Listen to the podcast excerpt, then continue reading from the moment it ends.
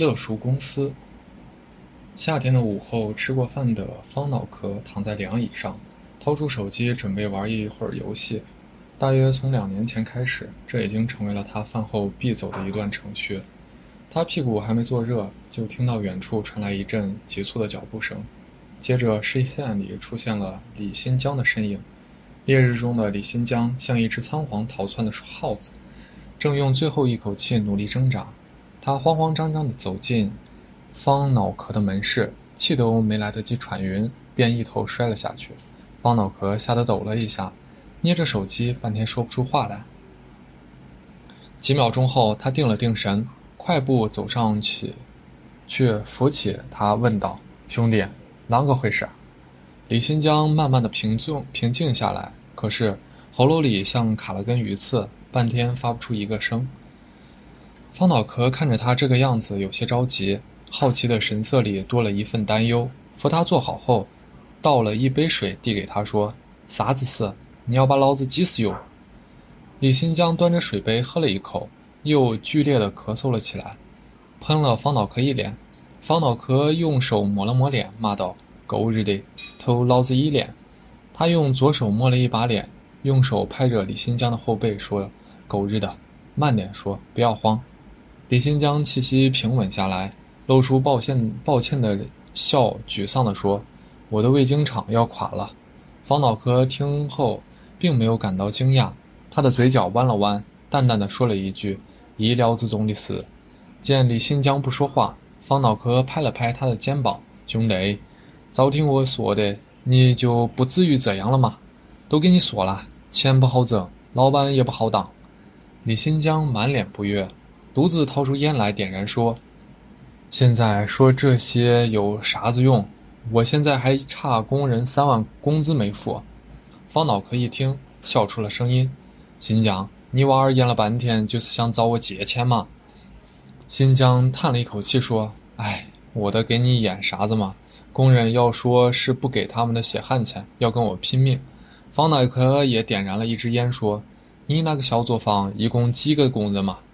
李新疆马上纠正说：“是厂，大江味精厂。”方脑壳点了两下头说：“好好好，仓大仓，行了噻。”李新疆满意的笑了起来说。一共六个，方脑壳指了指李新江说：“你娃儿皮眼黑哟，老实说，好久没发工资给别个了。”李新江吐出一串烟雾，两手一摊：“我也是没办法。”方脑壳用食指用力的点了点李新江的额头，说：“你呀你呀，屋子里只能借你两万块，其他的你个人想办法。”李新江。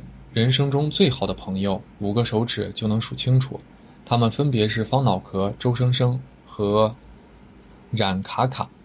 他们在十几岁的年纪一起打过架、逃过学，还睡过露天坝。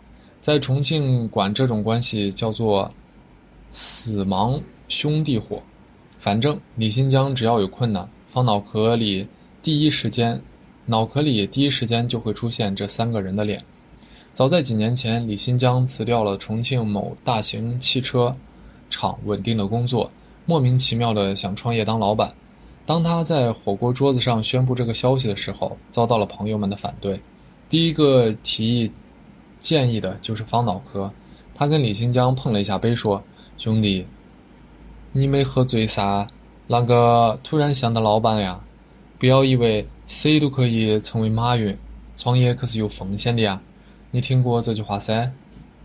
周生生把话接过去，他点了一下头，说：“对头，方脑壳说的有道理。”李新江掏出新烟，散发一圈后，伸出五个指头，从大拇指依次抠向掌心，说：“干这个工作没什么劲，二十岁、三十岁、四十岁、五十岁，到了六十岁就退休，一辈子就那个到头了。”方脑壳吐完三个烟圈，说。这样好噻，平平淡淡过一生。周生生拍了一下李新疆的肩膀，说：“对头，对头，你看方脑壳做建材，也是一年不如一年。”方脑壳白了周生生一眼，说：“你啷个扯到我头上来哟？”李新疆沉默了几秒后，他转过头看了看冉卡卡，说：“卡哥，你是你是我们这里看书看的最多的，这个事你怎么看呢？冉卡卡放下手里的书本，慢悠悠地说：“从文学的角度上来讲。”李新江立马打断了他：“行了行了，你说那字那些干啥？啥都不要说了，硬是跟文学扯上关系。”冉卡卡无奈地笑了一下，低下头继续看书了。最后，李新江还是一意孤行，拿出多年的积蓄，外加父母的赞助，创办了重庆大江食品厂，主要生产味精、火锅底料、豆腐乳、风味咸菜等。李新江的厂曾经辉煌过。靠着自己在酒桌上惊人的战斗力和当得当的为人处事，曾经在这一区片占有一席之地。随着食品问题的不断曝光，人们对他这个小作坊的产品渐渐失去了信心。虽然李新江多次澄清自己的东西没问题，各项指标都达标，但消费者还是喜欢那种大品牌的明星代言，觉得心里踏实。李新江也过也想过找周生生。帮他打一下广告，无奈周生生只是个名不经传的演员，影响力肯定不能跟那些大明星相比。灰暗的日子里，李新江的生意也出现过转机。那是他在饭局上认识的一个五十多岁的离异女人，独自经营着几家公司，以包养男人而著名。她的私生活很混乱，情人众多。得知李新江的情况后，他以资助他为由，要李新江同他上床。并长期陪伴他左右，李新江毅然拒绝了这位贵人。那个时候，他和女友罗凤正处于热恋之中。踏出方脑壳的门市，李新江的心踏实了很多，包里的三万块钱沉甸甸的。他打了个车，匆匆忙忙的就往干家里走。他已经三天没有回家了，手机也不敢开。站在楼下，他想起员工老唐曾对他说过的话：“李老板。”我们跟你这么多年了，空话就不多说了。如果得不到工钱，你不要怪我们翻脸不认人啊！我们以后就天天守在你家门口。果然，他家门口站着老汤，站着老汤为首的几个员工。几天不见，他们脸上看不出一点疲态。见李新江走了过来，老唐扔掉手里的烟，率先开口说话了：“李老板，躲是躲不过的。”说着，带着几个人向李新江走了过来。他们把李新江围在中间，仿佛怕他化成一股青烟飘走。李新江一脸平静，拉开提包的拉链：“你们的钱一分不少。”老唐接过钱，仔细点了点，然后把这相应的钱分到每个人手里，为李新江让出一条道，说：“李老板，洒脱。”李新江的手挥了挥，说：“吧，你们都走吧，现在我们之间扯清了。”老汤他们走后，李新江掏出钥匙，打开了门，站在客厅。他感到几天未归的家变得又陌生了一些。洗过澡后，李新江躺在床上，感觉整个人都轻松了不少。空调的温度开得很低，他觉得有些冷，扯了一条被子盖在身上，左向左翻了个身。他似乎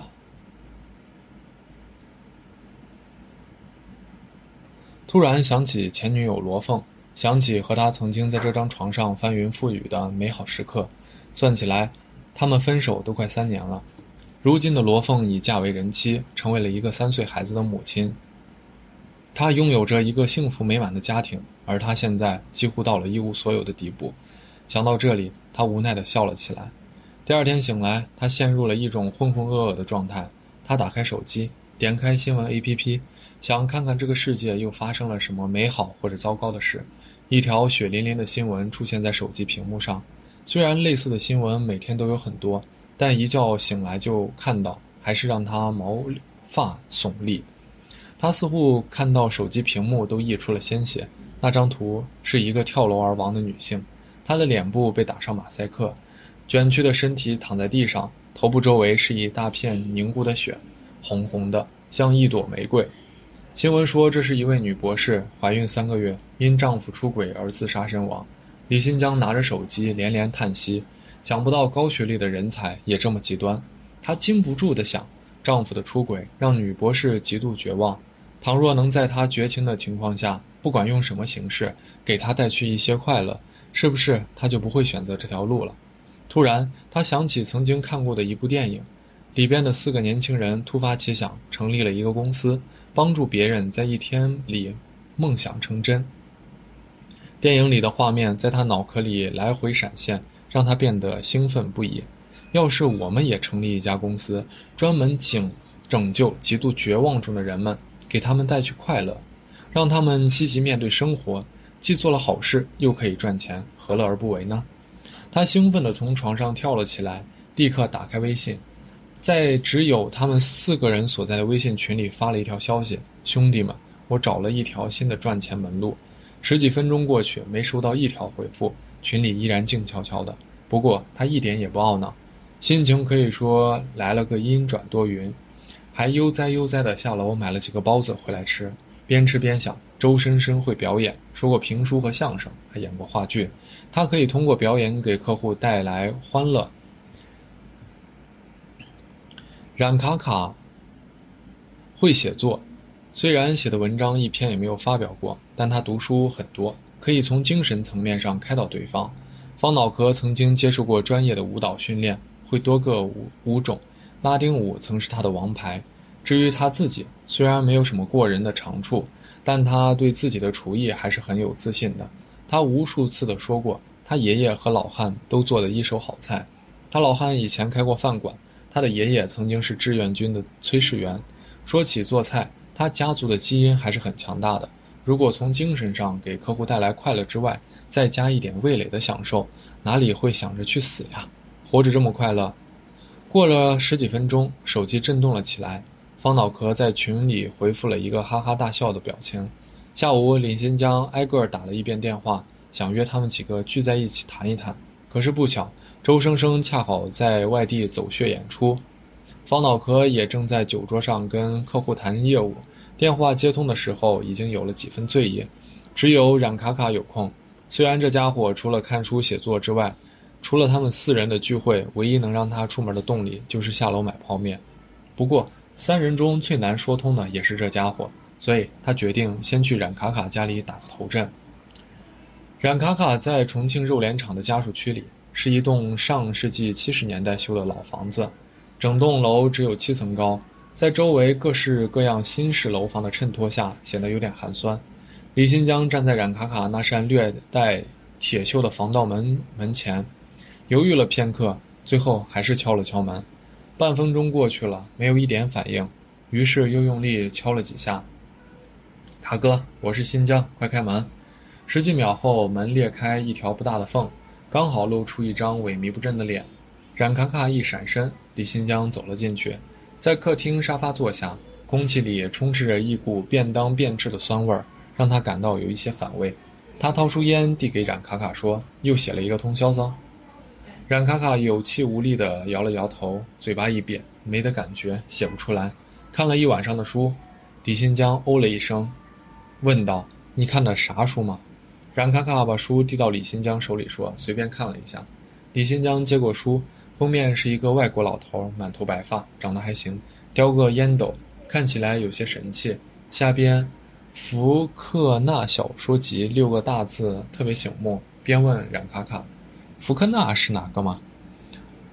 冉卡卡打了一个哈欠，说：“美国的一个作家。”李新江点了一下头后，便不再说话。两人各自抽烟，陷入了沉默。过了一会儿，李新江拿起书，突然问道：“你看这些书有没有用？”冉卡卡满脸疑惑地盯着他说：“啥啥意思？”李新江用手指敲了敲封面，说：“我是说，你看这些书对你的实际有没有帮助？”冉卡卡白了他一眼。把书从李新江手里飞快地抢了过来，好像自己的宝物遭到别人的践踏。李新江怕误会，便笑了起来，说道：“兄弟，我没有其他意思，我就是说，你能不能把书上的东西变成钱？”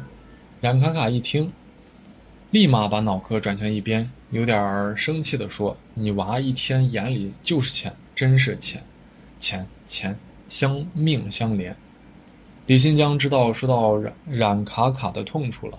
搞艺术的人都很清高，他们宁愿吃不饱穿不暖，也要追求遥远的，甚至终身都不能实现的艺术理想。他停了几秒，在心头组织了一下语言：“兄弟，你看了这么多年书，也是有学问的人，对吧？如果让你用这些学问去拯救一些绝望中的人，让他们积极面对生活，你觉得怎么样？”果然，冉卡卡把脑壳转过来，两眼放光，用力地抓住李新疆的手，问道：“你到底啥子意思啊？”李新疆清了清嗓子说：“我准备搞一个公司，专门拯救那些绝望失落的人们。我准备把你、周生生、方脑壳都叫过来，你就主要负责文学这一块。”冉卡卡抓了抓脑壳，问道：“我还是没搞懂你的意思。”李新疆双手比划了起来，简单的说：“我们这个公司主要就是开导那些绝望的人。你也知道，很多人自杀只是一个念头或者一个冲动。”如果在那个时候有人能劝一下，或许就能挽救别人。你读了这么多书，可以从文学或者哲学的角度开导对方。换句话说，就是给别人讲一些大道理，灌一些鸡汤也可以。如果遇到对方也是一个喜欢文艺的，那不正对了你的胃口吗？说完，李新江把烟蒂摁灭在烟灰缸中，一副胸有成竹的样子。过了几秒钟，他突然想起了什么，补充道。你还可以写点文案或者段子之类的，这就叫养兵千日，用兵一时。说完，他意识到把阮卡卡、冉卡卡说成兵好像有些不妥，于是便把那句成语改了一下，纠正道：“这应该叫做养文人千日，用文人一时。”说完后，便得意地大笑起来，也不在乎自己的再创作妥不妥当。冉卡卡算是听明白了，原本无精打采的脸上瞬间恢复了生气。他瞳孔里闪了一下光，露出了自信的微笑，好像自己终于找到了用武之地，搞定了最难解决的人。李新江心里悬着的一坨大石头落了地，砸出了声音，让他浑身血脉膨胀。一路上把车开得飞快，嘴里还哼着歌。回到家，他刚坐下，就收到方脑壳发来的微信语音：“兄弟，没得问题，兄弟，没得问题。”这个门市我早就不想收了，只要你那边搞好了，我就跟着你干。李新江回了他一句：“那你把门市关了吗？”方脑壳回了他一段文字：“不关，叫我婆娘来守着。”周生生最后一个回复他的。他打电话来的时候，李新江正躺在床上为即将诞生的公司想名字。电话里的周生生语气激动地解释了一下，说他之前太忙了，正在跟王力宏和谢霆锋一起演出。李新江自动过滤掉了这些屁话，直接问他干不干。周生生回复的更加简单，干。几天后，四个人又再一次在火锅桌上聚了起来。天气越来越热，火锅馆里到处可见光着身子喝酒的重庆男人，这是重庆夏天独有的特色。李新江告诉大家，天气再热也别脱衣服，这都是要开公司的人，要注意素质。几瓶重庆国宴国宾啤酒一下肚，四个人的心挨得更近了些。关于公司的名字，四个人展开了漫长的讨论。方脑壳取的名字叫“救命公司”，李新江摇了摇头，觉得没太有创意。周生生取的叫“给你快乐公司”，李新江又摇了摇头，觉得这个名字有点色情的意味。最后，经过一顿火锅的功夫，李新江决定采用冉卡卡的意见，给公司的名字叫做“乐赎公司”，意为用欢乐、快乐、欢乐救赎的意思。那日，他们席。散席前的最后一次碰杯，每个人的心里都充满了斗志，卯足了劲要干一番大的事业。喝完酒的时候，恨不得学一学电视里，把酒杯一起摔碎。他们开始在各大热门论坛、贴吧发了相关消息，可是每一条消息都活不过三分钟就被莫名删除了。他们只好咬咬牙，给负责人发红包。最后，“乐视公司”四个字才开始在互联网上流传。几个满心期待等待着第一个客户的电话，尤其是冉卡卡。为了避免，为了迎接第一个客户，他在短短几天的时间里废寝忘食的硬啃了十部、十本大部头。一晃大半个月过去了，遗憾的是，李新疆的手机一次也没响过。周生生和方脑壳开始失去信心，不停地问李新疆：“怎么没个人打电话呀？好像他们练就的十八般武艺没地方施展。”只有冉卡卡静静地等待着，捧本书，默默地看，不断给自己充电，好自如应对更多的人。李新江的手机再次响起，已经是一个月后，那是一个下着暴雨的下午。李新江的手机打进来一个陌生电话，他有些兴奋地接起来，听到一个男人略显沙哑的声音：“我现在很不开心，我心爱的球队输了。”李新江忙问道：“先生，你是干什么的？”对方怒吼道：“足球！”就这样，第一单生意就悄悄地来了，让他们感到兴奋，也难免有一些紧张。四个人迅速地在某住宅小区的楼下商量着应对的办法。因为周生生和冉卡卡都是资深球迷，李新江决定让他们两个先打头阵。门一开，一个一米八的胖子挂着一张生无可恋的脸出现在门口。李新江慢微笑着自我介绍了一下，那个胖子一闪身就把他们让了进来。李新江才走了几步，就变得谨慎起来，仿佛跨入了一片雷区。视线里到处掉落的碎啤酒瓶，它们散落在地上，像一颗锋锋一颗颗锋利的獠牙。李新江大概看了一下，发现电视边缘贴着皇马的队徽，墙壁上贴着 C 罗、贝尔以及莫德里奇的海报。李新江冲周生生使了一个眼色，周生生自信地点了下头。胖子走了过来，闷闷不乐的一屁股坐在沙发上，也没招呼他们坐，说：“你们准备怎么让我开心？”方脑壳推脸上前了一步，准备说傻子。李新江一抬手把他制止了。他转过头对胖子说：“朋友，足球输赢很正常嘛，这次输了，下次赢了就对了嘛。”胖子斜着眼睛看着李新江，好像他就是一个彻头彻尾的外行。你懂个锤子！输那个也不能输给巴萨，而且还是读秒的时候被绝杀。说完，胖子一巴掌拍在自己的大腿上，双方都沉默了几秒。胖子又指着自己的脑壳说：“你们是勒索公司，快！”用快乐救赎我，不然我要……就这句话让李新江心口一紧，看来除去金钱的价值，又多了一层使命感。